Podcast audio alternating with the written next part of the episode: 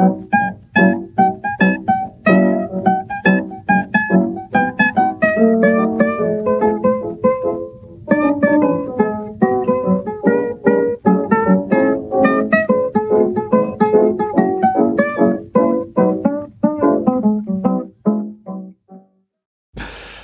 bist du witzig. Ja, ich habe auch schon mein halbes Bier getrunken. Naja, so richtig halb ist es nicht. Ähm, da ist die richtige Notiz. Hallo Paula. Hallo Daniel. Hallo liebe Zuhörerinnen. Hallo liebe Zuhörer. Herzlich willkommen zum Spätfilm. Yay. Wir sind in Folge 68, glaube ich, und sprechen nun endgültig über Wonder Boys und schließen damit vorläufig die Reihe Daniels Lieblingsfilme ab. Und Mhm. ähm, mehr zum Film sage ich später, denn wir plänkeln ja jetzt erstmal vor, so wie wir es immer machen. Und da muss ich noch äh, Platzierungen wieder nachreichen. Ähm, Her landete auf einem hervorragenden 14. Platz und äh, der Schatz im Silbersee auf einem ernüchternden Platz 45. Das ernüchtert dich. Nee, also ihn sollte das ernüchtern. Ach so. Also, Diesen- das ist jetzt das Ranking ähm, unserer Sterne- oder Punktevergabe, ja? So sieht's aus. Okay, ja dann. Also, Naja. Her ist in die Top Hat er auch nichts 15 Besseres gekommen. verdient. Also. Mhm. Dann, äh, wie angekündigt, endet äh, mit dieser Folge der Öffn Veröffentlichung dieser Folge da, die Abstimmung über das Jahrzehnt, aus dem wir einen Anime-Film besprechen werden. Und äh, die 80er haben da einen Start-Zielsieg hingelegt. Mhm. Und äh, wir werden uns also äh, einen Anime-Film aus den 80ern äh, zu Gemüte führen. Ja, da bin ich ja gespannt. Das wird als nächstes entschieden, dann welches ist. Ich äh, tippe ganz hart auf Akira. Ich kenne Ähm, gar nichts. Akira habe ich sogar schon mal gesehen. Der hat mich auch ziemlich geflasht. Allerdings war ich auch nicht nüchtern. Und das Da ist bei dem Film sehr beeindruckend, geflasht. wenn man den nicht nüchtern guckt. ähm, und äh, aber äh, Lust, also mehr Lust hätte ich eigentlich auf äh, Nausicaa und das Tal der Winde oder so ähnlich. Ich werde die auf alle Fälle Mhm. beide vorschlagen, aber ähm, wir machen es auch wieder so, dass ihr natürlich Filme vorschlagen könnt. Äh, irgendwie in den 80ern gibt's ja einiges an Anime. Cool wär's, wenn ihr Filme nimmt, an die wir auch irgendwie rankommen. Es ist irgendwie witzlos, wenn ihr jetzt irgendeinen Film, den ich nur als Japan-Import kriege, äh, nimmt, dann wird es sehr schwer, den zu besprechen. Aber wenn es halt irgendwie Film ist, die ich kaufen kann oder die es auf irgendeinem Streaming-Portal gibt, dann ist das alles easy. Ja. Ähm, hast du schon mal gelogen über ein Buch, von dem du behauptet hast, du hast es gelesen Mhm. und hast es dann eigentlich nicht, äh, hast es aber in Wirklichkeit nicht getan? Nicht, dass ich wüsste, nee. Nee, hast du das gemacht? Mm, oh, ich weiß, nee, ich kann mich auch nicht jetzt konkret erinnern. Aber der Guardian hat ähm, mal eine Umfrage gemacht und hat die zehn meistgelogenen Bücher herausgefunden. Also Bücher, von denen Menschen behaupten, na, ja, habe ich gelesen, in sie, sie aber in Wirklichkeit nicht gelesen haben. Also äh, internationale Literatur mit Schwerpunkt auf englischsprachige Literatur. Was glaubst du, steht auf so dieser Liste? Was kannst du dir vorstellen? Ich habe ich hab, hab überhaupt keine Vorstellung, weil ich noch nie mir Gedanken darüber gemacht habe, dass es überhaupt so sein könnte, Es dass sind- jemand behauptet, er hätte was gelesen. Es sind, äh, es sind ähm, fast durch, also es sind alles Klassiker und die meisten habe ich zumindest mal schon was von gehört. Ein paar Mhm. habe ich sogar gelesen, ungelogen. Zum Beispiel Nummer eins. Äh, das meistgelogene Buch ist 1984 von George Orwell. Mhm. Sagen die meisten Leute, habe ich gelesen, aber haben sie dann doch nicht gelesen. Ja, aber wa warum? Also in der Schule kann man das vielleicht behaupten, Ja, indem man halt irgendwie einen Aufsatz mitschreibt und man hat es nicht gelesen, sondern nur das Hörspiel gehört oder Na, so. so solch, Also sowas kenne ja, ich halt. ab- Das wird ja auch ganz gerne in Internet-Diskussionen angeführt, nicht? Und da kann ich mir ganz gerne vorstellen, dass äh, jemand sagt, oh, der Zustände hier wie in 1984. Mhm. Ähm, und dann sagt jemand anders so, ja, hast du das Buch eigentlich gelesen? Ja, ja, klar. Und zack, hast Ja gut, aber man kann das ja auch sagen, ohne es gelesen zu haben, weil die ähm, Rahmenhandlung dürfte ja bekannt sein. Äh, die nö, ich Rahmenhandlung, glaube, dass so die, Li- äh, die. Lüge äh, zustande kommt, glaube ich, Mhm, das bei okay. dem speziellen. Auf Platz zwei ist Krieg und Frieden von Tolstoi. Oh, das habe ich nicht gelesen. Äh, ich auch nicht. Platz drei Noch Great nicht. Expectations von Charles Dickens. Das sagt mir nix. Ähm, ich kenne nur die Verfilmung von, habe ich schon mal drüber geredet, der Regisseur von Children of Man. Mhm. Äh, ah, Von dem Regi- Regisseur von Children of Men. ja, der, dieser Mexikaner, nicht, aber nicht der schlechte Iñárritu, sondern der gute, aber ist ja auch egal. Schlechte Ähm, äh, nicht schlechte. Hey. Äh, der Platz 4, äh, Der Fänger im Roggen von J.D. Salinger. Haben wir beide gelesen, gell? Du Mhm. hast noch gar nicht so lange her. Ja, 84 hast du doch. auch. Also habe ich auch gelesen. Ja, habe ich auch gelesen, ja. Siehst du? Äh, fünf, ähm, A Passage to India from, äh, vom E.M. Forster. Habe ich noch nie was von gehört. Hm. Sagt mir auch nix. Äh, Platz Nummer sechs, Der Herr der Ringe von J.R.R. Tolkien. Sind wir gerade dabei, nicht um hier euch auch mal ein Herz abzugeben. Gestern Abend haben wir erst wieder gelesen. Wir haben ja äh, den ersten Band in dem großen Doesn't Matter Special äh, schon besprochen, im Gegensatz zum Film oder vergleichend mit dem Film. Band 2 sind wir jetzt seit irgendwie August letzten Jahres dran. Vielleicht schaffen wir es bis Weihnachten. Nee, ich dachte so, so wahrscheinlich wieder bis August. Das kriegen wir hin, oder? Wollen wir ein bisschen Urlaub mitnehmen? Ah, da haben wir Wir keinen uns da jetzt einfach mal ein Mhm. bisschen rein. Platz 7, äh, To Kill a Mockingbird. Hab ich nicht gelesen auch. Wie, von wem ist es? Ähm, von Harper Lee. Gibt es auch so eine ganz berühmte Verfilmung. Ähm, Crime and Punishment von Dostoevsky. Wer ist das auf Deutsch? Schuld und Sühne, schätze ich. Schuld und Sühne von Das habe ich Dostoevsky. gelesen. Ich nicht. Stolz. Solltest du lesen, ist wirklich gut. ich habe mal doch, das, du hast mir Gut. schon mal gesagt, aber ich hatte diese weißen Nächte, dieses Mhm. kurzen Band von und Dostoevsky war so voll nicht mein Ding. Aber die weißen Nächte ist halt genau das. Also, Ja? ja, doch, man könnte schon fast sagen, das Gegenteil von Schuld und Sühne, weil die weißen Sech- Nächte sind nur ganz kurz. Und Schuld und Sühne ist sehr lang. Ja, aber das Problem war, dass ähm, diese Probleme, die die Protagonisten hatten, mir so fremd waren, dass ich halt irgendwie, also das waren halt einfach so, so typische 19. Jahrhundert Probleme und das, dem konnte ich nichts äh, abgewinnen. Ich Aber das wird bei. Schuld und Sühne anders sein. Wieso meinst du, das weil der-? Ja, sicher, ähm, weil der Raskolnikow, der bringt ja jemanden um Mhm. und kommt dann halt mit diesem Mord einfach nicht klar. Mhm. Also, das ist ja ziemlich zeitlos, ja. Es verfolgt ihn dann so. Anyway, ähm, vielleicht lese ich ja dann doch nochmal irgendwas. Ja, das ist wirklich gut. Ähm, Stolz und Vorurteil von Jane Austen auf Platz 9. Hab ich nicht gelesen. nicht. Ähm, und auf Platz 10 Jane Eyre von Charlotte Bronte. Hab ich auch nicht gelesen. Charlotte Bronte. Aber die beiden sollte ich vielleicht mal lesen. Ja, Jane Austen ist ja. Ist das nicht auch irgendwie so eine Frühform von feministischer Ja, Literatur? ja, auf jeden Fall. Be beides auch Ja, ja, irgendwie? also es war für uns heutzutage, glaube ich, auch ziemlich altbackend wieder, aber äh, allein so ähm, das Innenleben von Frauen Mhm. beschreibend war halt ziemlich äh, äh, Deal Changer? Mhm. Game Changer. Game Also ich mag ja diese, diese Bücher hier von Solar, Therese Raquin, ähm, von, na, Effi Priest vom St Fontane. Mhm. Fontane. Was? ähm, und was, was gehört noch dazu? Madame Bovary. Genau. Ist das nicht dieser. Ah, nee. Das ist alles das gleiche Thema.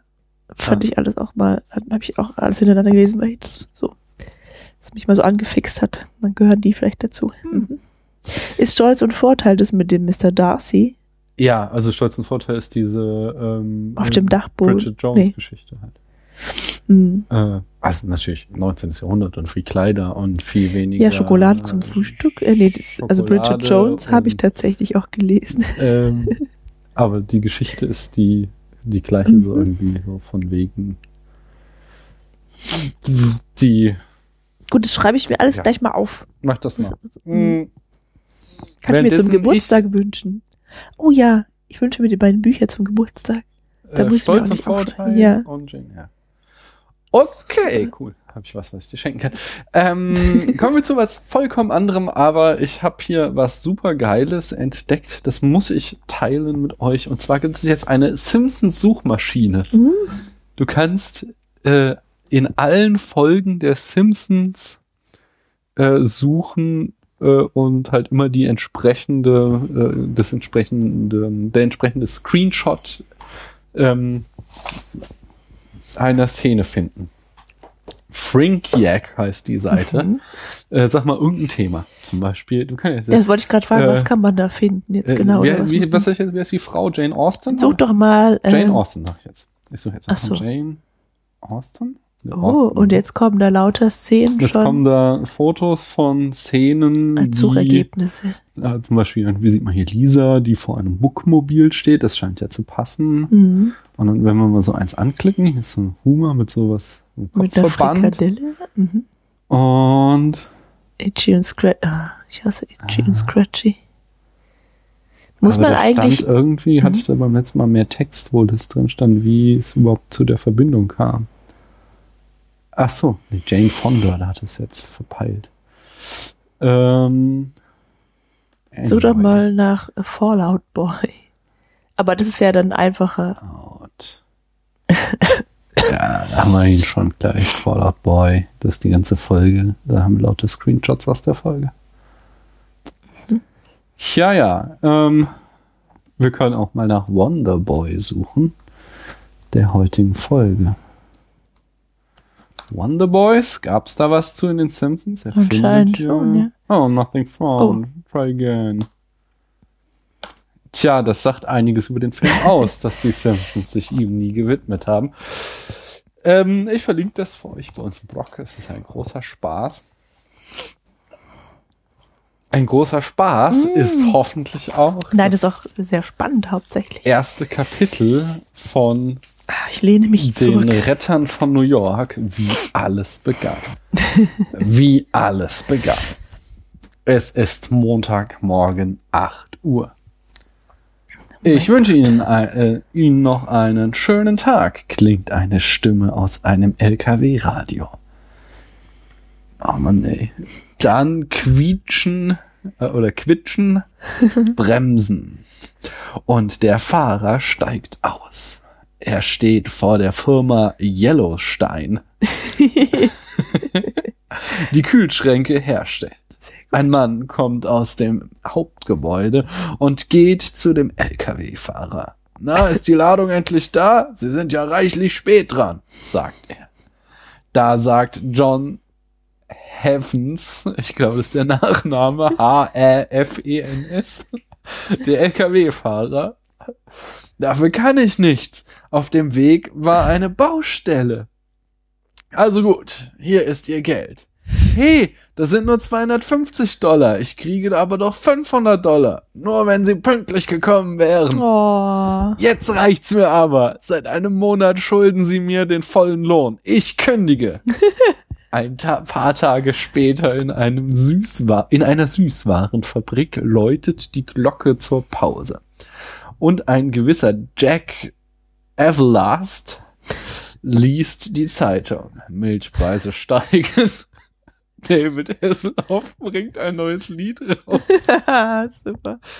Äh, Was, welche die Miet Mietpreise oder Milchpreise? äh, Milchpreise steigen. David Hasselhoff bringt ein neues Lied raus. Suche Detektivteam. Aha, endlich mal was Gescheites.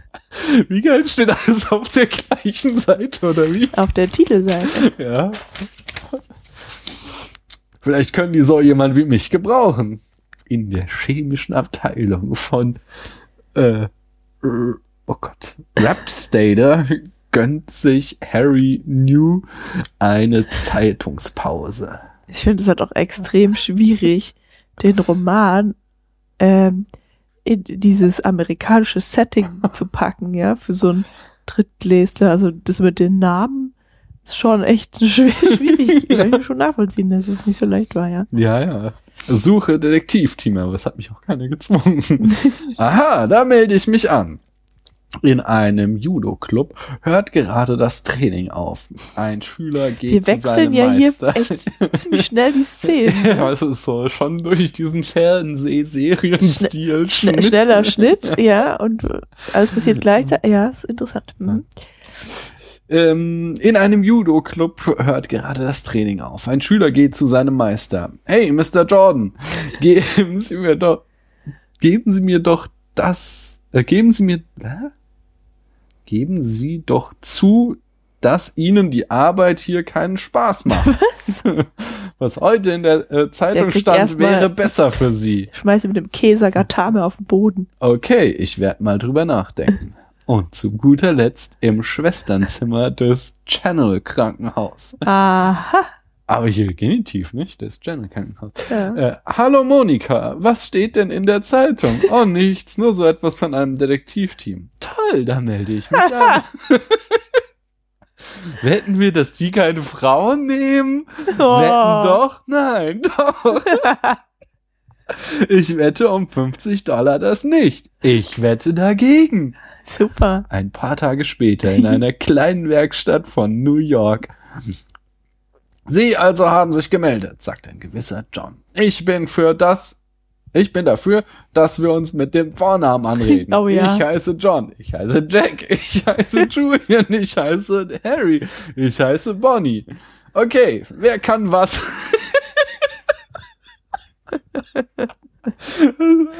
Sehr wichtige Frage. Wer kann was? Heute ersetzt durch, was sind ihre Stärken und Schwächen? Ich frage mich, wo da der Unterschied ist. Ja, ich kann gut maskieren. Was? Das sagt die Frau, oder? Ich vermute aus der Folge der Namen her, sagt es jetzt Jack. So. J-A-K, nicht? Um es nochmal in Erinnerung zu rufen. Jack. Jack. Ich bin Erfinder. Das dürfte dann von Julian stammen. Ich kann Kampfsportarten. Ja, das dürfte Harry sein. Und ich kann kochen und, und verarzten. Oh, Okay, dann wäre ja alles geklärt. Ende des Kapitels. ey, voll eins auf die Nuss, ja. Ich kann kochen. Unglaublich. Aber ich hab's ja gesagt. Also, das ist jetzt nicht unbedingt politisch korrekt. Ja, aber hab. es freut mich umso mehr, dass du eine Wandlung in deinem Geiste wahrgenommen Ja, danke. hast. Hätte mich auch selbst ein bisschen enttäuscht, wenn, ähm, Und du auf dem Stand eines ja, Zehnjährigen. wahrscheinlich so zehn Jahre alt. Vermute ich. Wir müssen wieder ernst werden.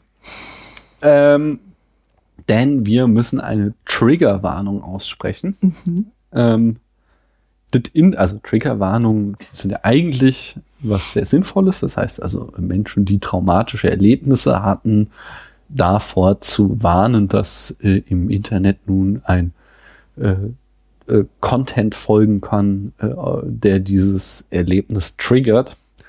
Äh, ja, dadurch, dass du halt da im Internet sehr leicht drüber stolpern kannst, finde ich das sehr vernünftiges, hat allerdings auch teilweise bizarre Formen ausgenommen. Ähm, zum Beispiel gab es ja mal, als die Geschichte mit den Selfies so anfing, ähm, so eine witzige Gegenbewegung, dass die Leute Shelfies gemacht haben, also Fotos Mhm. von Bücherregalen, wo ich dann irgendwie mal einen ziemlich absurden Text gelesen habe, von wegen, ähm, man sollte da Triggerwarnungen geben, denn es gibt ja Leute, die hätten keinen Zugang zu Bildung und für die wäre das ja voll traumatisierend, dann jetzt irgendwie Fotos von Büchern zu sehen. Ja, das meine ich halt. Man kann es echt übertreiben. Aber wir werden heute um ein Thema sprechen, wo eine Triggerwarnung unbedingt notwendig ist, denn dafür musst du uns jetzt erklären, was der Werther-Effekt ist. Ach so, ich war, wo, wollte gerade eigentlich noch fragen, ob nicht die Trigger-Warnung selber schon triggert. Naja, also in dem Moment gibt's halt der Person. triggern könnte. Ja klar, aber wenn du es ja nicht machst und ist halt trotzdem netter, als wenn jemand dann so einfach in den Content reinstolpert. Ja gut, aber ein Trigger ist ja ein Auslöser, der nicht unbedingt bewusst wahrgenommen Ich wird. weiß, aber ich glaube halt, wenn, du wenn wir heute explizit über Suizid ganz viel sprechen Mhm. werden, dann kann es halt bei Menschen, die unter Depressionen leiden und Suizidgedanken haben, wahrscheinlich stärkere ähm, Gefühle auslösen, als wenn wir sagen, schaltet ab, wenn es Mhm. euch geht. Sucht euch Hilfe. Depressionen sind heilbar. Es ist eine sehr schwere, eklige Krankheit. Sucht euch jemanden, mit dem ihr darüber sprechen könnt. Es gibt Profis dafür, Ärzte und Ärztinnen Gell. und Therapeutinnen und Therapeuten. Erzähl mal, Ja. was der Werther-Effekt ist, warum wir jetzt das Also ähm, der Wärter, beziehungsweise der Titel lautet Die Leiden des jungen Wärter oder jungen Wärters, je nachdem, welche Auflage man liest. Mhm. Ähm, äh, von, von Johann Wolfgang von Goethe damals schon. Nee, ich glaube noch Oder nicht. noch nicht. Okay. Ähm, ähm, je nachdem, welche Auflage man liest.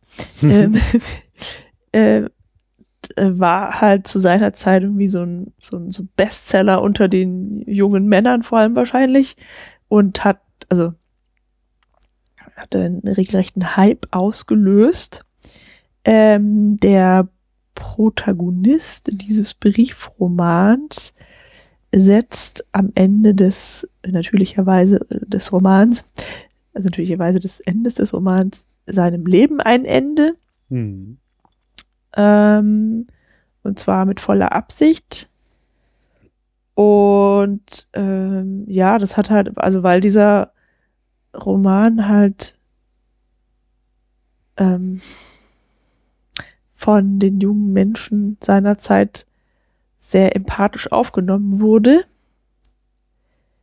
dazu geführt, dass viele sich umgebracht haben. Also der Wärter war halt dermaßen in Mode, dass äh, die Kerle, die den gelesen und toll fanden, sich nicht nur wie der Wärter gekleidet hatten, das war Mhm. wie ein blauer Frack und gelbe Hosen oder so, sondern tatsächlich dann halt ihn auch nachgeahmt haben in seinem Suizid.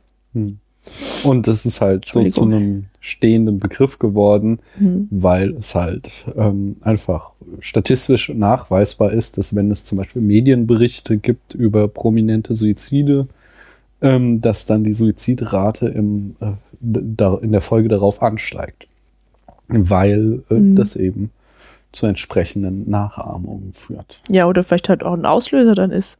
Es wird ja, also Ja, da bin ich nicht ist genug ja, ist ja auch unterschiedlich wahrscheinlich, aber Psychologe für, um ja. das beurteilen zu können. Ich würde jetzt so aus dem Bauch heraus sagen, dass wahrscheinlich, also dass natürlich eine ernste Depression dann schon vorliegen muss und wahrscheinlich die Leute mit dem Gedanken gespielt haben, aber das halt äh, zu so einem zusätzlichen Motivationsschub führen kann. So, der hat es auch geschafft, sich, äh, Ja. weil für die ist es ja ein Gefühl der Erlösung, wenn sie denken, sie sicher. können den Leid jetzt entkommen. Genau. Aber, wie gesagt, ist Depression, fiese Krankheit, aber heilbar. Von daher sucht euch Hilfe, wenn ihr euch entsprechend fühlt. So what was it about? Your book. What was the story? I don't know. What he means is it's difficult to distill the essence of a book sometimes because it lives in the mind. But you got to know what it was about, right? If you didn't know what it was about, why were you writing it? I couldn't stop. Kommen wir zu dem Film. Was haben wir denn gesehen? Wonder Boys. ist korrekt. Und hat er dir gefallen? Ob er mir gefallen hat? Ja. Wie hat er, habe ich gefragt. Ja. Äh, wie? Ja, okay.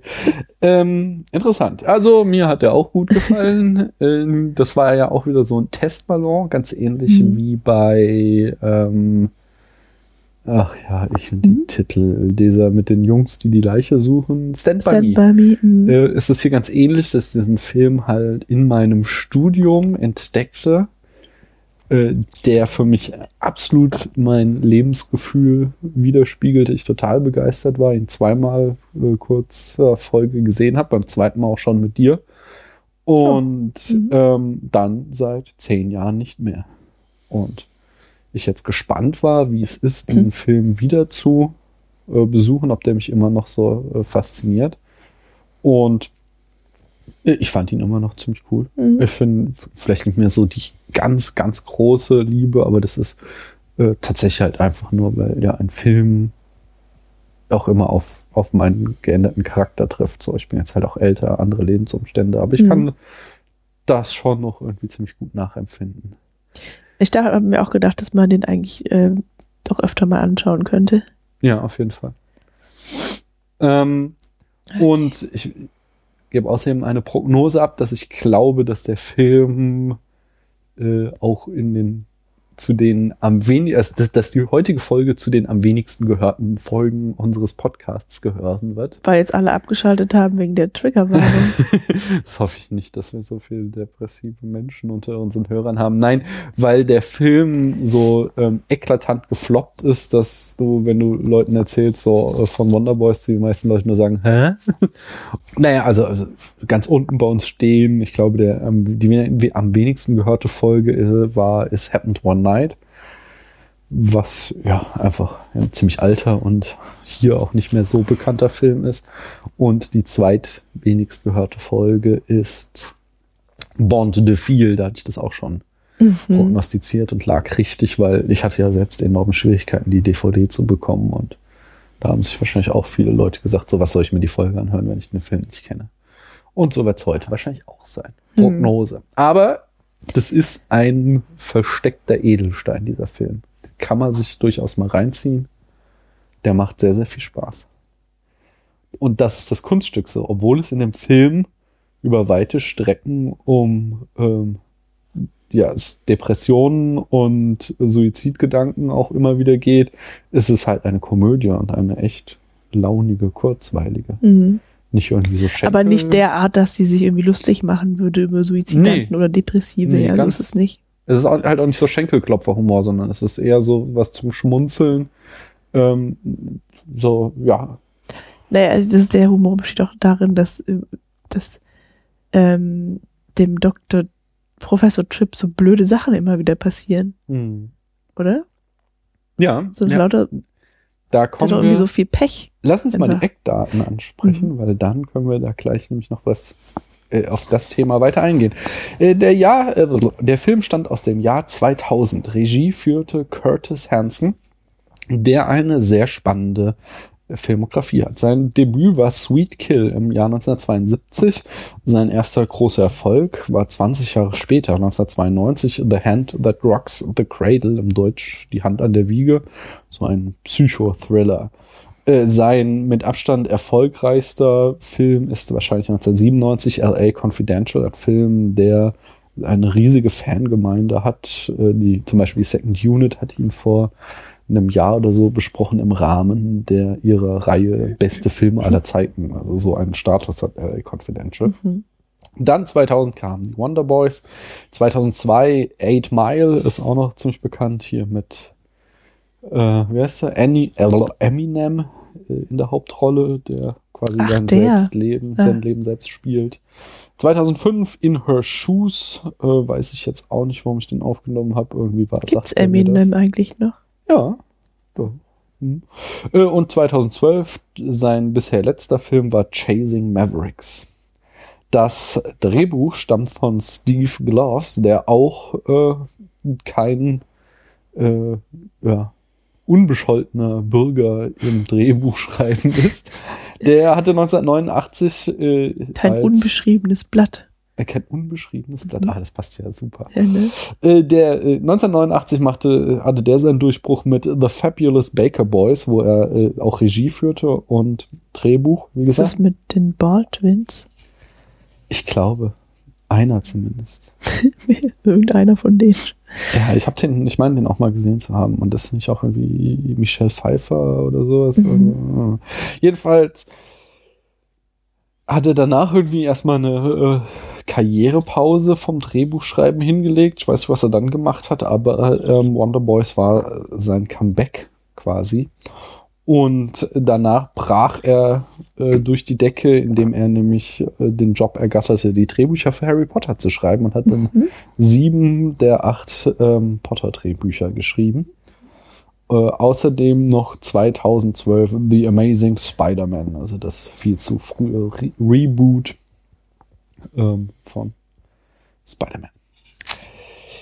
Das Budget von Wonder Boys lag bei 55 Millionen Dollar, also schon ziemlich üppig für so einen kleinen Film, was ihm auch wahrscheinlich das Rückgrat gebrochen hat. Wir werden darauf zurückkommen. Und die Besetzung ist aber, da wird wahrscheinlich auch viel des Geldes hingeflossen sein, äh, nämlich äh, hochklassig in der Hauptrolle spielt Michael Douglas, Professor Grady. Der heißt doch Grady Tripp. Das sagt immer Professor Grady der Tripp und Grady ist sein Vorname. Ah, okay, dann habe ich das falsch aufgeschrieben. Grady spielt Ja, ich bin mir nicht sicher, weil ich finde Professor Tripp irgendwie so komisch. ah, ich weiß es Oder der nicht. doch immer kifft. Aber deswegen dachte ich, es ist vielleicht der Spitzname innerhalb des Films.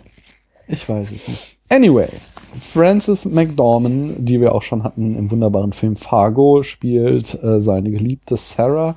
Toby Maguire spielt James. Ähm, Robert Downey Jr. spielt Terry, also Spider-Man und Iron Man am Start. Äh, beide natürlich noch vor ihrer großen, ihrem großen Durchbruch. Ja, Tobey Maguire sieht auch schon aus wie Spider-Man, aber Robert Downey Jr. sieht irgendwie 20 Jahre jünger aus. Ja, obwohl das ein- ja eigentlich schon nach seinen oder mitten in seinen Drogeneskapaden war. Ja, der, der ist jetzt halt auch einfach alt, weißt du. Ähm, und außerdem noch Katie Holmes spielt Hannah. Herner. Hannah, schön. Und das Genre, da wird ziemlich ganz spannend, äh, ist eine Komödie, vielleicht auch eine Tragikomödie. Und wiederholt habe ich gelesen, es sei eine Screwball-Komödie. Da werden wir uns nachher ausführlich noch miteinander auseinandersetzen müssen, Das ob es sich hier um einen Screwball-Film handelt. natürlich schwierig, ne? Mhm. Wir hatten das Thema beim schon angesprochenen Film It Happened One Night, haben uns schon mal mit Screwball auseinandergesetzt. Uh. Ähm, ja, erzähl uns doch mal die Handlung in fünf Sätzen, Paula. Also, Professor Tripp ist äh, ein Professor für kreatives Schreiben Ja. oder so. Schreiben an einer Privatuniversität. Also sieht sehr privat aus. Ich habe keine Ahnung. Ähm, Uni von Pittsburgh.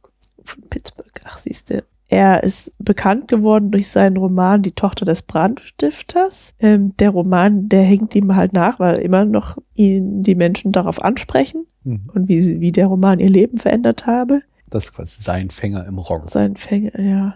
Und dann hat er in einem seiner Seminare, hat er einerseits die Hannah sitzen, die auch bei ihm zur Untermiete wohnt, Mhm. die mit einem jungen Mann aus dem gleichen Seminar befreundet ist, Mhm. mit James, also mit Toby Maguire. Mhm. Und Toby Maguire ist das relativ begabt auch, was das Schreiben angeht, aber Der hat Probleme. ja, also der, der offen, es stellt sich heraus, ich weiß gar nicht, ob der depressiv ist. Also er ist auf jeden Fall sehr melancholisch und lebensabweisend. Lebensmüde weiß ich jetzt nicht. Also Äh, der schreibt ja. halt düstere Geschichten immer auch. Genau. Und Ja. ist auch fasziniert Schwätzt von nicht Suizid. Redet Mhm. da auch oft drüber. Stimmt, der kennt ja irgendwie alle Alle Todesarten, Todesarten ja. aller Prominente auswendig. Und läuft schon mal mit einer geladenen Knarre in der Hand im kalten Winter rum. Stimmt. Dann hat Professor Tripp noch eine Beziehung zu der Frau des Kanzlers der Universität, Nee. an der er arbeitet. Nein, nein. Sie ist die Kanzlerin. Er ist aber noch fataler für ihn, sein Chef, nämlich äh, quasi der Leiter seines, ähm, wie sagt man, Instituts. Ach so. Äh, Sie ist die Kanzlerin der Universität und er ist der äh, Ach Literaturinstitutschef. so. Ich dachte, hatte immer gedacht, sie sei nur die Frau des Kanzlers. Nein, nein, nein, ah. das ist schon auch. Ja, man äh, sieht sie da halt nie agieren, sondern es ist immer nur ihr Mann, der da irgendwie. Ja, ja, weil es ja dieses, es spielt zur Zeit eines Literaturfestes. Das Wo- Wordfest. Genau, die Literaturinstitut gerade. Das ist lustig, ist Fest auch so ein Germanismus im Amerikanischen oder wie? Würde eher vermuten, dass es aus dem Lateinischen kommt. Fest. Form. Okay. Ähm, Festum.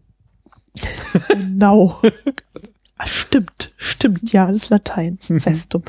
Äh, Professor Tripp hat eine Frau, die ihn gerade verlassen hat, die kommt aber nur verbal vor. Ach, ihre Schwiegereltern sieht man noch. Mhm. Emily heißt sie.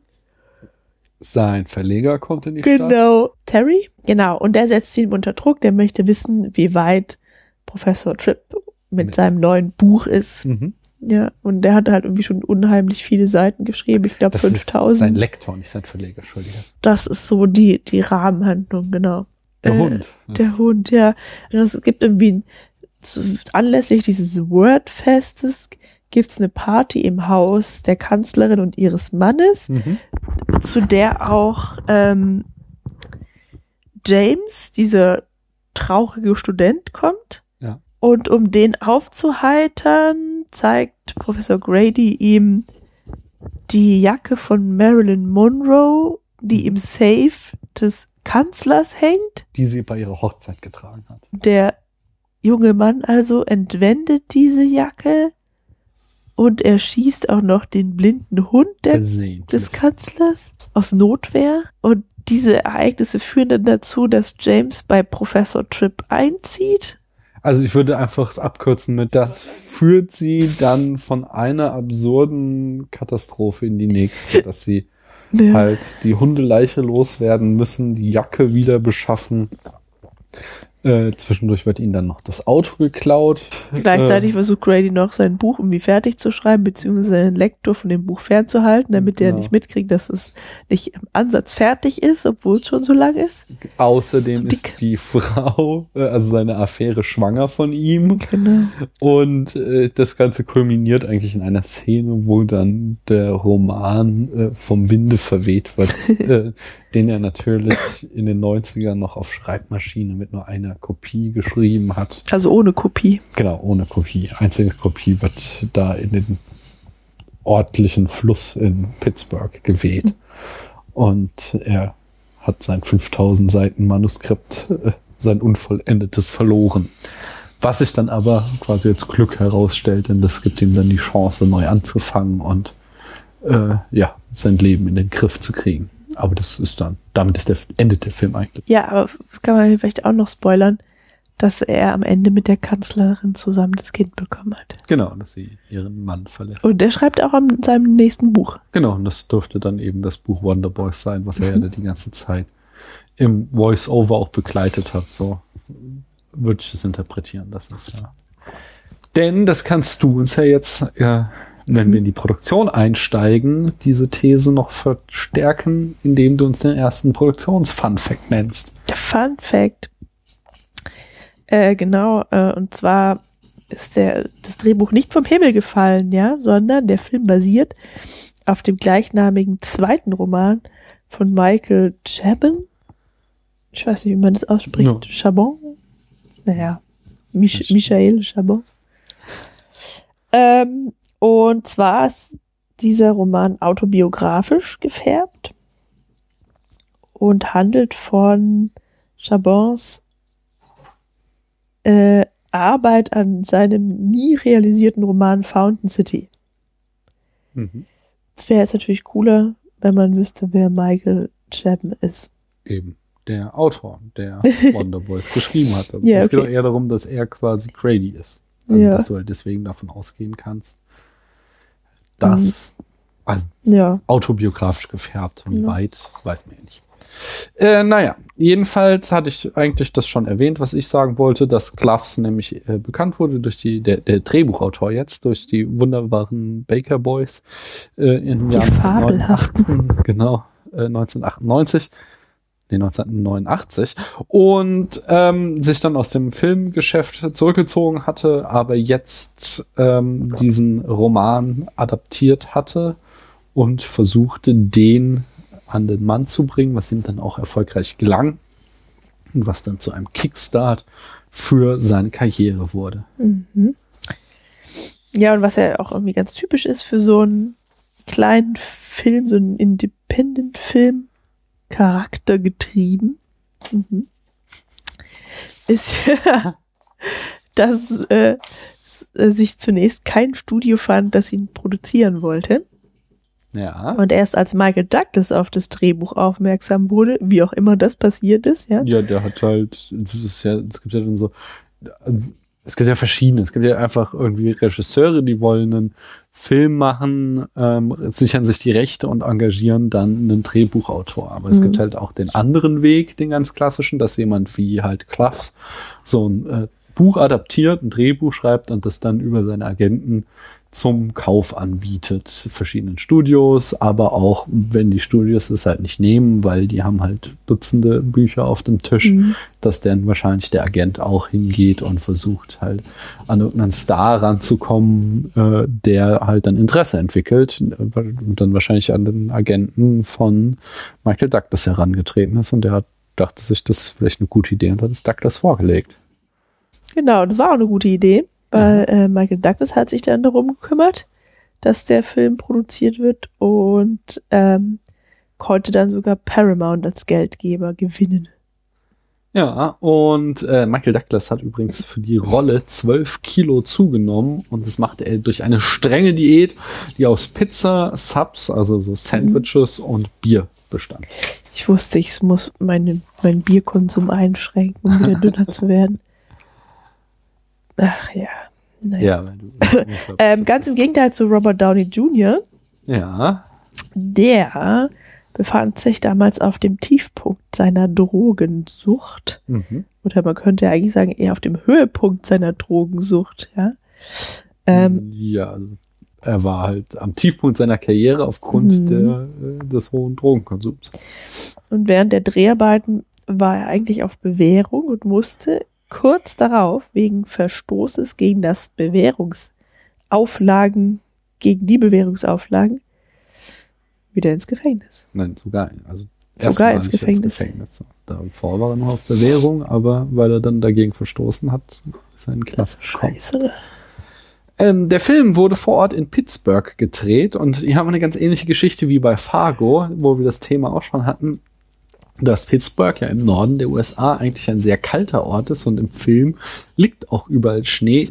Dummerweise brach in dem Jahr, als sie den Film drehten, äh, ungewöhnlich früh der Frühling aus und daher mussten sie Unmengen an Kunstschnee einsetzen und ähm, haben auch äh, äh, ständig irgendwie Nadelbäume aufgestellt, um austreibende Büsche und anderes Zeugs zu verdecken damit.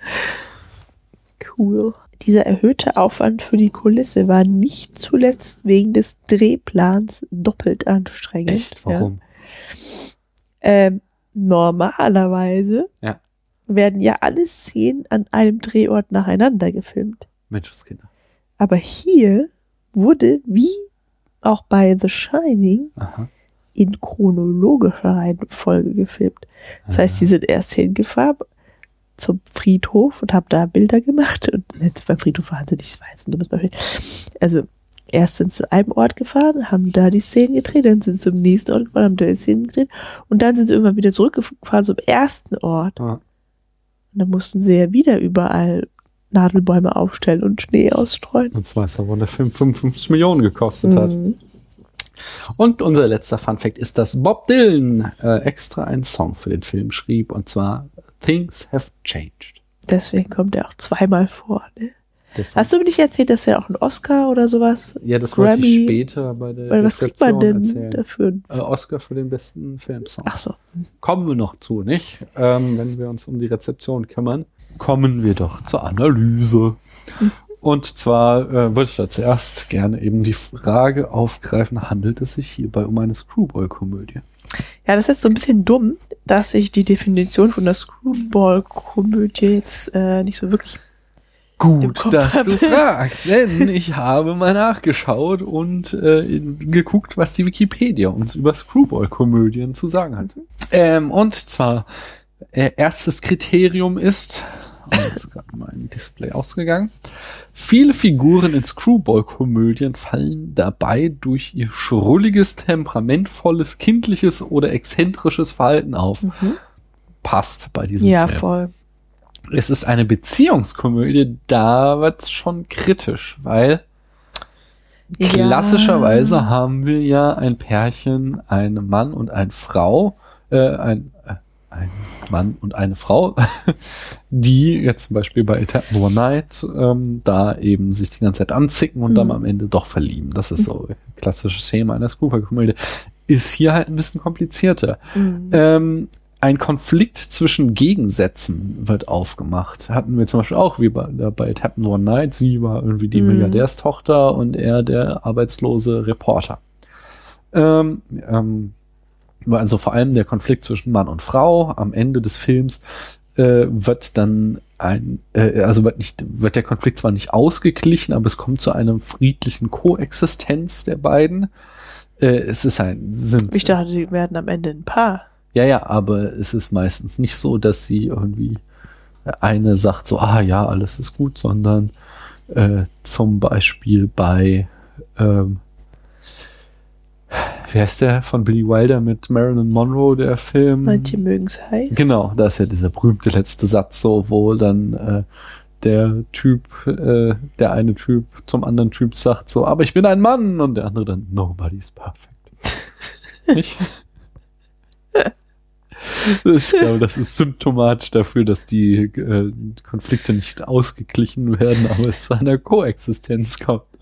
Die Filme zeichnen durch sich durch eine hohe Dialoglastigkeit aus. Das Mhm. äh, ist hier definitiv auch der Fall. Äh, besonders schnell gesprochene Dialoge.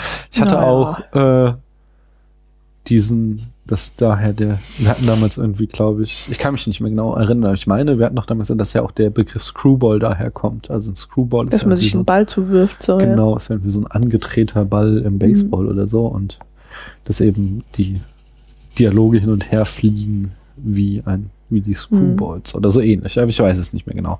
Ähm, äh, durch einen feinen und intelligenten Wortwitz, Ja, ja, schon, ne? Ein rasantes Tempo, ähm, phasenweise.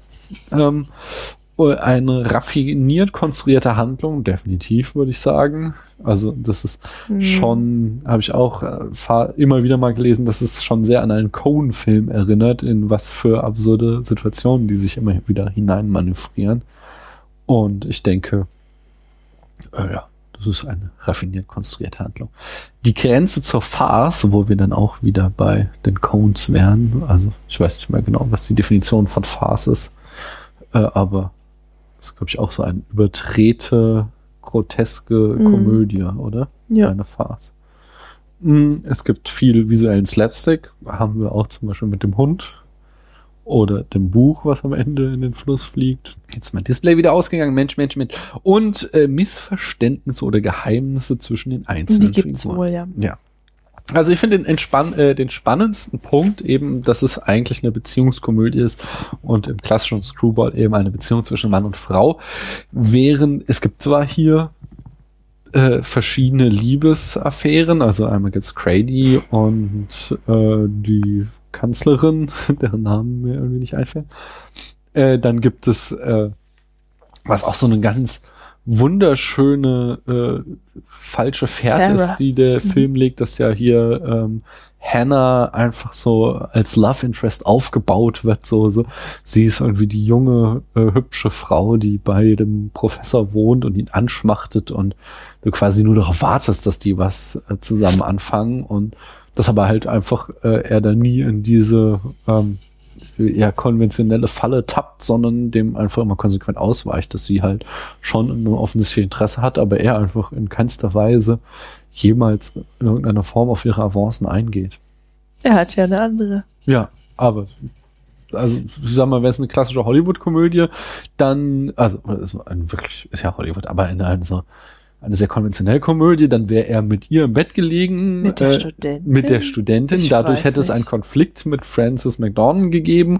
Die hätten sich entzweit, ähm, aber am Ende des Films wiedergefunden. Hm. Stattdessen gibt es hier dann jetzt noch eben auch dieses, ähm, äh, gibt es noch als weitere Liebesbeziehung oder wie genau, es wird nicht weiter ausgef, ist erst am Ende des Films, man weiß nicht, was draus werden wird, dass eben James und, wer ist der Verleger? Nein, der Lektor. Ähm, Ja. Terry. Terry, der hatte auch irgendwie so einen scheiß Nachnamen. Äh, Hm. Ich hab's vergessen. ähm, ja, egal. Also James und Terry, ähm, äh, Crabtree, genau, er nennt ihn immer Crabtree. Äh, Ist ja eigentlich der scheiße Baum, oder? Aber wahrscheinlich anders Ahnung. geschrieben.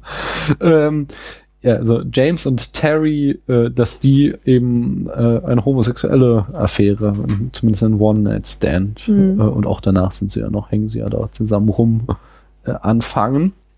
Und trotzdem, trotz all dieser Konstel äh, Konstellationen, glaube ich, ist die eigentliche Beziehung die zwischen ähm, Grady und James. Mhm. Weil die, ähm, äh, ja, die haben halt zwar so eine klassische Mentor-Schüler-Beziehung, aber das ist schon so die zentrale Geschichte, die in dem Film erzählt wird. Und ich glaube, dass auch aus diesem Grund ähm, der Film eben diese ganzen äh, homosexuellen äh, Aspekte mit einbringt, die ja im Jahr 2000 auch noch nicht selbstverständlich waren Ja. für einen Film. So, also Die sind auch heute nicht selbstverständlich. Naja, das ist eben nach Brokeback Mountain schon wesentlich konventioneller geworden, in Filmen auch homosexuelle äh, Liebesgeschichten zu erzählen, selbst wenn es äh, immer noch nicht so oft gemacht wird und es immer noch meistens nicht über Hand halten oder mal einen Kuss hinausgeht. Aber ähm, dass hier ja irgendwie auch da eine Drag Queen, die dann noch irgendwie Transvestit genannt wird, aber Ja, das ist keine Drag Queen. was? Das ist keine Drag Queen. Ich glaube, sie ist eine Track. Wir, wir würden, ich glaube nur, dass damals halt einfach die Terminologie noch nicht so ausgereift war und sie deswegen die ganze Zeit von Transvestit reden. Aber ich glaube, es ist eine Nee. Drag Queen. Nein, eine Drag Queen ist so übertrieben. Ist ja so, das ist ja so eine Showfigur. Nee, umgekehrt. Transvestit ist jemand, der es nur für die Show sich als Frau kleidet und eine Drag Queen ist es, Nee. die eben darin ihren Stil findet. Ein Transvestit ist jemand, der sich in die, der sich wie das andere Geschlecht kleidet. Ja, aber nur für die Bühne. Nee. Definitiv. Nein, definitiv. Du f- bringst es gerade durcheinander. Wenn du, Nein, ich wenn du- bring's nicht durcheinander. Da. Okay, wir reichen das im Blog nach. Wer hier recht hat. Ich. Aber äh, äh, jedenfalls, also das halt, äh, da äh, schleppt halt ähm, äh, hier Terry am Anfang des Films einen Mann in Frauenklamotten ab und ähm, es ist ihm halt total egal, ob es ein Mann oder eine Frau ist. Er sagt, redet davon, er hat immer davon geträumt, dass sich so eine Frau mal neben Mhm. ihn setzt im Flugzeug und Grady weist ihn darauf hin, so ja, hier äh, ist es aber eigentlich ein Mann, das weiß schon, es ist ihm einfach wascht, so. Mhm. Und äh, also diese, diese äh, ja, homosexuellen äh, Beziehungsspielereien werden, glaube ich, einfach nur in den Film gebracht, um eben diese Hauptbeziehung, auch wenn sie komplett unsexuell ist, äh, eben dann doch wieder in dieses äh, ja, Screwball-Schema einzupassen, dass wir eben sehen, es handelt sich um einen Beziehungsfilm und wir haben zwar hier eine ganz andere Art von Beziehung, eben Mentor-Schüler, aber die beiden sind trotzdem äh, der Dreh- und Angelpunkt des Films. Es ist ja auch, dass sich da bei den beiden genau diese Gegensätze auftun. Eben er ist der alte Lehrer, der einen großen Erfolg gelandet hat, aber eben, äh, also sie sind beide Wonderboys. Äh, der Grady ist nur ein, ein alter Wonderboy, der nichts mehr zustande bringt. Äh, früher seinen großen Hit gelandet hat und jetzt äh, total gefestigt ist, während ähm, der äh, ja der Ja, James gefestigt ist er nicht, eher festgefahren. Genau, das kommt halt auch- auch wieder ganz schön hinzu, dass er an der Oberfläche hat er ja ein total tolles Leben. Er hat hier irgendwie seinen Professoren sicheren Job. Aber er kifft halt zum Beispiel den ganzen Tag, weil er halt irgendwie auch nicht mit seinem Leben klarkommt und äh, kriegt eben es auch nicht auf die Reihe, seinen zweiten Roman zu schreiben, sondern hat sich da festgefahren auf über 5000 Seiten. Während dann dieser Junge, der eben ein, der lügt ja die ganze Zeit, also Mhm. du weißt sehr lange gar nicht, was es wirklich mit ihm auf sich hat, aber er hat, hat offensichtlich, zumindest ist stark melancholisch, äh, ich würde sogar sagen, er ist irgendwie depressiv und ähm, hat auf jeden Fall ist in so einem ganz unruhigen und noch gar nichts ist irgendwie gesettelt in seinem Leben, aber er ist eben das große Talent und er hat den Roman in der Tasche, der ihn groß rausbringen wird, der nur veröffentlichen muss, eben das. Äh, also auf der einen Seite hat halt Grady alles, was James fehlt, und auf der anderen Seite hat James auch genau alles, was Grady fehlt. Mhm. Das ist so, macht diese gegensätzliche Beziehung aus. Ja, nein, vielleicht.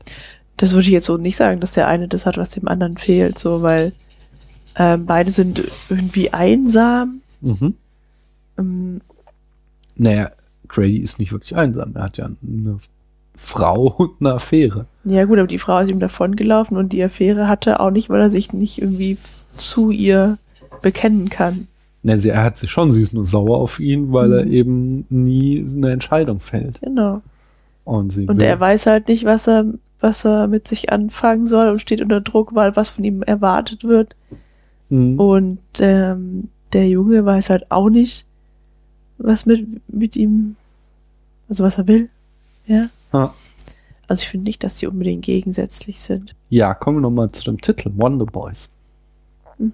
Hat es eben schon angedeutet. Was ist denn ein Wonder Boy, Paul? Ich weiß nicht, ob ein Wonderboy sowas wie ein Wunderkind ist oder ein wunderbarer Junge. Ich weiß, nee, ich es weiß ist, es äh, einfach genau, nicht. also der, der Begriff wird wie wir Wunderkind verwenden. Also Ah, jemand, ja. der halt in jungen Jahren Großes leistet. Und äh, eben die Phase, in der James jetzt ist, er ist ein Junge, der aber einfach großes Talent hat und äh, offensichtlich war Grady selbst auch ein Wonderboy, als er da die Tochter des Brandstiftes geschrieben Mhm. hat äh, und leidet jetzt daran, dass er eben äh, so Daran gemessen wird. Genau.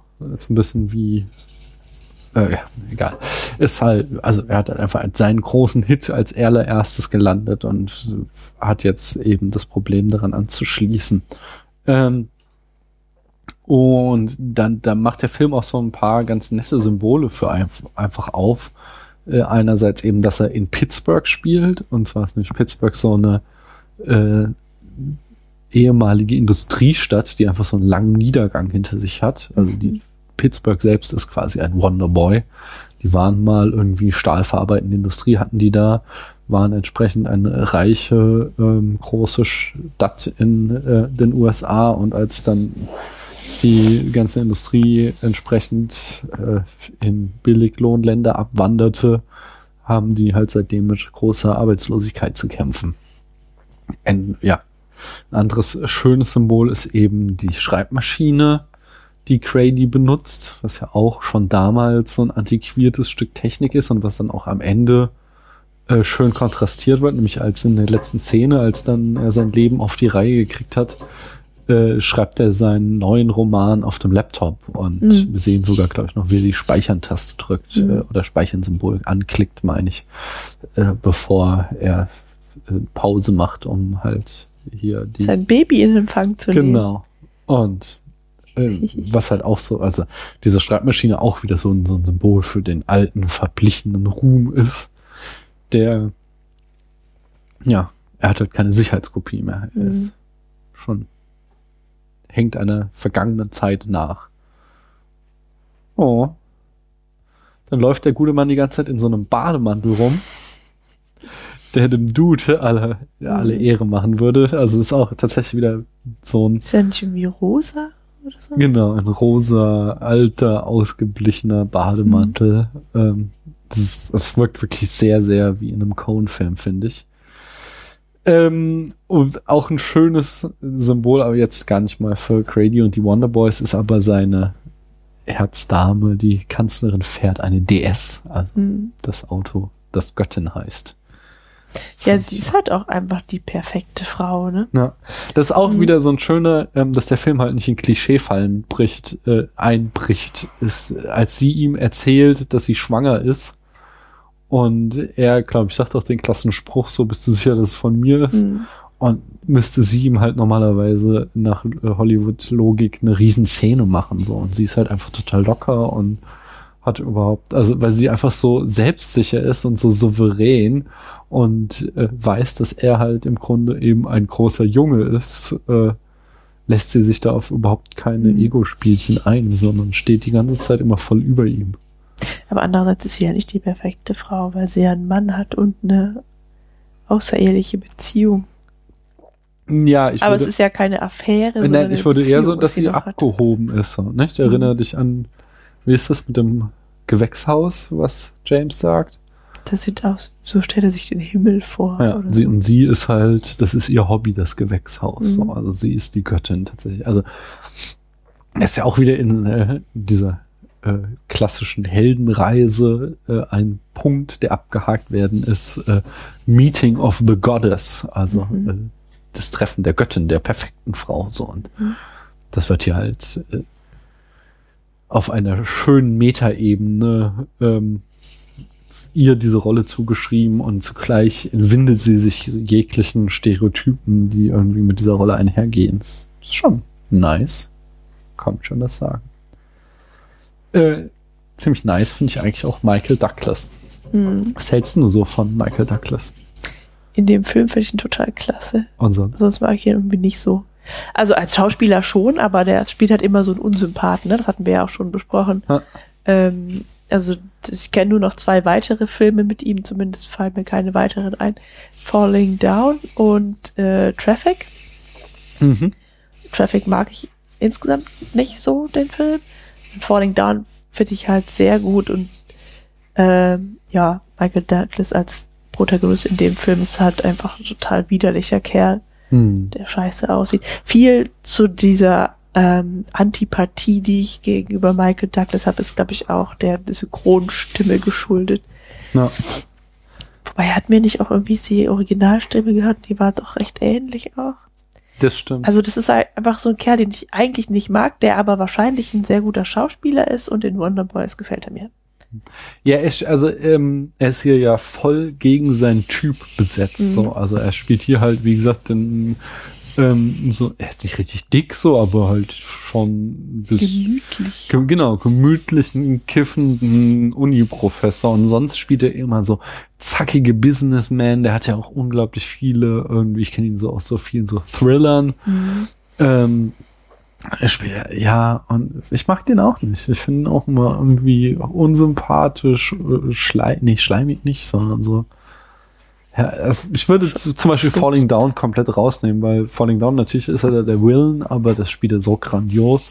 Da finde ich ihn richtig gut und das war Mhm. vor Wonder Boys immer so der einzige Film, den, in den ich ihn gut fand. Mhm. Während ich diese ganzen ach, Basic Instinct und The Game und ach, keine Ahnung, hast nicht gesehen. Da spielt er irgendwie immer die gleiche Rolle und das ist Mhm. alles irgendwie bäh. Äh, aber hier finde ich ihn auch richtig gut, eben weil er so ganz anders ist und ich das so überzeugend finde, dass er so, dass er auf einmal äh, komplett anderen Stil drauf hat. Hört ihr eigentlich wieder die Ratten, die die Paula hier angeschleppt hat und die jetzt hier Ratten. wieder beim Podcast mega Stress machen? Die knabbern aber nicht am Gitter. Du musst nur das Laufrad mal von der Scheibe wegstellen. Ja, ich mach mal. Kommen wir zu Cameos, Zitate und Referenzen.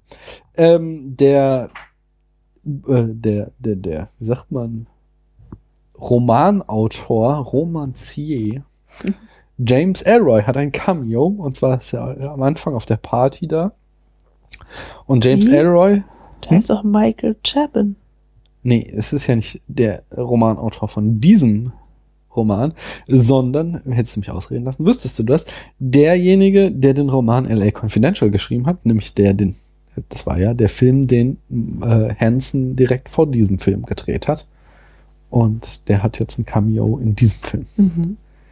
Ist einfach nur auf der Party am Anfang zu sehen.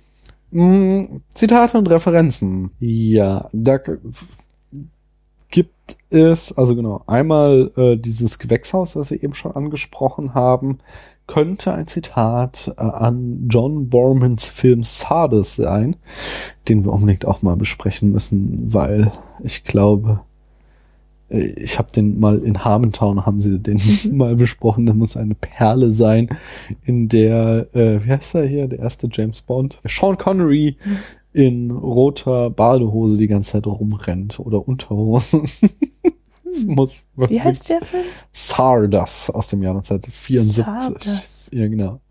Denn Harmon meinte, Mhm. ähm, er liebt diesen Film, weil er im Gegensatz zu so Filmen wie Sharknado nicht die Absicht hatte, schlecht zu sein, sondern äh, der Regisseur offensichtlich glaubte, er macht jetzt hier den neuen äh, Citizen Kane und ist ganz grandios daran gescheitert und er muss wohl äh, sehr peinlich sein. Aber jedenfalls ähm, äh, gibt es da so äh, irgendwie, äh, keine Ahnung, haben da irgendwie Kristallhäuser einen religiösen Kontext in diesem Film. Cool. deswegen ist da halt äh, dieses Gewächshaus könnte deswegen ein Zitat Mhm. sein. Genau, äh, was viel eher ein Zitat ist, dass eben äh, die Track Queen äh, wohl eine Anspielung auf Some Like It Hot ist, weil wir der ganze Film immer wieder sich um Marilyn Monroe dreht und Mhm. deswegen Ach, habe ich gar nicht gecheckt, siehst du. äh, ist das ziemlich eindeutig. Hm, ja, und das dritte finde ich nicht so spannend, das hau ich in den Blog. Kommen wir zur Rezeption. Nämlich ist Wonder Boys leider sehr gefloppt. Ähm, der hatte beim, also er hatte einen ursprünglichen Release, ähm, der quasi null Interesse fand beim Kinopublikum, ähm, wo man dann vermutete, dass es damit zusammenhängen könnte, dass die Marketingkampagne sehr auf Michael Douglas zugeschnitten war und weil er eben gegen seinen Typ gecastet war, dass es äh, ja entsprechend war, so dass man ihn kurz vor der Award Season im November 2000 nochmal re-released hat äh, eben äh, und dann eine neue Marketingkampagne aufgesetzt hat, indem man mehr das Ensemble betont hat, um zu zeigen, dass sie ja hier schon eine ganze Reihe großer Schauspieler am Start haben und nicht nur Michael Douglas. Aber ähm, der, was hat die Paramount, sagtest du, oder? War das? Ja. Ich finde nämlich gerade. Achso, genau, doch. Ähm, der Chef von Paramount meinte noch so, äh, ich weiß ja nicht, es hat noch nie einen Film, der re-released wurde, ähm, quasi, der ursprünglich gefloppt ist und dann re-released wurde, diesen Flop wieder gut machen konnte. Ja, Rob Friedman, von dem stammt das Zitat. Und er sollte leider recht behalten, auch der Re-Release von Wonder Boys brachte nichts, sonst wurde ein erneuter Flop. ich nicht. Ja. Ähm, wobei ich diese Aussage nicht, ich glaube, die ist falsch, weil ich habe mal gehört, dass ähm, äh, äh, Casablanca einen ursprünglichen Release hatte, der ein Flop war. Mhm. Und dann fanden die Nachkriegsverhandlungen ähm, oder die, die Verhandlungen der Alliierten zu Kriegsende in Casablanca statt. Und dann hat der Film einen Re-Release bekommen und wurde erst zu dem großen Welthit, der er heute ist. Äh, Von daher, das müssen wir noch mal vielleicht in einer eigenen Folge zu Casablanca ergründen. Ich glaube, Rob Friedman, der Chef von Paramount, hat sich hier geirrt. Also letztlich nicht. Er hatte recht, dass der Re-Release bei Wonder Boys In diesem. Fall hat er sich nicht geirrt, aber insgesamt schon. Ja, der Film hat allerdings so recht wohlwollende Kritiken bekommen. Ähm, jetzt nicht irgendwie besonders euphorisch, aber äh, auch nicht äh, irgendwie schlecht, sondern obwohl die meisten fanden ihn schon ziemlich cool. Äh, eine ganz spannende Anekdote gibt es dann noch um den äh, diese Geschichte, dass eben James. James, genau, dass James da äh, auf dieser Party am Anfang begeistert mit, ähm, dass er von Hollywood-Schauspielern sagen kann, äh, wann und weswegen sie Suizid ge- gegangen haben. Und ähm, in der Kinoversion des Films tauchte in dieser Liste der Schauspieler Alan Ladd auf. Äh, und dann äh, protestierte die Familie von Alan Ladd dagegen, dass er da in dem Film als Suizidant genannt wird. Und äh, sagte halt, es hätte nie einen Abschiedsbrief gegeben und das wäre bis heute unklar. Und sie gehen eigentlich von einem ähm, äh, Unfall aus. Wie genau jetzt Alan Ladd gestorben ist, weiß ich nicht. Oh, weswegen sich dann ähm, die, das Produktionsteam dazu entschied, die entsprechende Szene, es war nicht mal, äh, in dem Moment war Tom McGuire nicht mal im Bild, das heißt, sie mussten nur den Ton etwas verändern, äh, auf der DVD, äh, auf dem DVD-Release entsprechend zu ändern, aus Respekt vor dem Schauspieler und seiner Familie, um da nicht eine mögliche Falschbehauptung, er hätte Suizid begangen. Äh, Was halt aber auch wieder äh, zu diesem schrecklichen, zu dieser schrecklichen Stigmatisierung gehört, dass Suizid eine, eine Sünde sei. hm, Ja, das ist denen ja dann offensichtlich peinlich. ja, ich verstehe schon. Und die wollen nicht, dass, also, dass, wenn man sagt, und die Familie meint, wenn ihr Verstorbener als Suizidant bezeichnet würde, würde man schlecht über ihn reden. Ja, ja hast du wahrscheinlich recht. Also auch wenn, auch wenn tatsächlich Fakten anders stehen sollten, ja, ist es halt dieses ähm, schreckliche Klischee, mit dem aufgeräumt werden sollte, hm, dass Suizidanten schlechte Menschen seien. ja, ja, sehe ich Okay. genauso. Hast du recht. Preise und Bestenlisten. Äh, wie du schon sagtest, Bob Dylan hat sowohl den ähm, Oscar als auch den Golden Globe für den besten Song gewonnen für diesen Film. Ähm, Michael Douglas wurde ausgezeichnet, ebenfalls hatte nur eine Nominierung. Äh, aber zumindest, also ich weiß nicht, ob er einen Golden Globe bekommen hat oder nur eine Nominierung, kriege ich gerade aus meinen Notizen nicht raus. Aber er hat einen BAFTA Award gewonnen, also vom British American Film, bla. Ähm, genau. Und äh, der äh, Gloves wurde zusammen mit Chapman für das Drehbuch geehrt von der USC Script äh, Award äh, für das Best Adapted Screenplay. Und äh, das American Film Institute hat den Film auch in die Les Liste der besten Filme des Jahr 2000 gewählt. Ähm, noch ein paar Zitate und Referenzen habe ich zum Abschied. Zum Abschnitt. Zum Abschied, genau. Äh, zum Beispiel, äh, ganz lustig ist, in Iron Man 2 ähm, nennt, äh, ähm, wird Tony Stark äh, äh, an einer, in einer Szene mal als Wonderboy bezeichnet, was wohl eine ziemlich eindeutige Referenz auf Downeys Auftritt im Film sein dürfte. Also natürlich passt das auch von der Geschichte her, aber es passt schon auch. Und ähm, noch lustiger ist im Film Tropic Thunder äh, von ach, wie heißt er? Na, egal, ich, ihr wisst, ich kann mir keinen Namen merken, aber ihr wisst alle, von wem er ist hier. Jedenfalls, im Film Tropic Thunder gibt es so einen gefakten Kinotrailer, in dem Tobey Maguire und Robert Downey Jr. als Forbidden Lovers auftreten. Und was eben auch wieder auf ihre Liebesaffäre in Wonder Boys anspielt. Das ist keine Liebesaffäre. Das ist eine reine sexuelle Affäre. Das weiß ich nicht so, weil, guck mal, auf dieser, eben am Ende, als sie da bei dieser Abschlussfeier vom Literaturfest sind, oder wie es hieß, Wordfest, ähm, da sitzen sie immer noch nebeneinander und ähm, ich interpretiere, also das Ende ist definitiv offen, aber ich interpretiere da schon eine positive Zukunft hinein. Mhm. Und ich finde es auch so einen ganz schönen Arc eigentlich, dass halt James, der so die ganze Zeit ja auch mit dieser Lügerei irgendwie verloren ist und nicht weiß, was er will, dass er dann halt herausfindet, äh, wie seine wahre sexuelle Orientierung Mhm. ist und dann vielleicht, Vielleicht ist er dann gar nicht mehr so unglücklich. genau, wenn er Ja. erstmal mit Crabtree eine Das kann natürlich sehr Beziehung belastend eingeht. sein. Ja. Aber man weiß es nicht. Das Mhm. ist, bleibt offen, das Ende. Offen bleibt nicht unser Ende. Erzähl uns mal, Paula, wie viele Punkte der Film auf der Liste von 1 bis 100 kriegt. 89. So viel kriegt er von mir nicht. Nee, wie viel kriegt er von dir? Er kriegt von mir 75. Ich Ah, find- so ja, wenig. Nein, 75 ist ein guter Film. Es ist so ein, Eieiei. eben so ein, so ein netter Film. Ein Film, den schaue ich mir immer mal wieder gerne an. Ja. Der macht mir Spaß, aber es ist jetzt auch nicht ein Film, der mich großartig bewegt. Nicht mehr. Er hatte seine Zeit, so klar, vor zehn Jahren, als ich Student war, selbst auch äh, melancholisch mitunter unterwegs.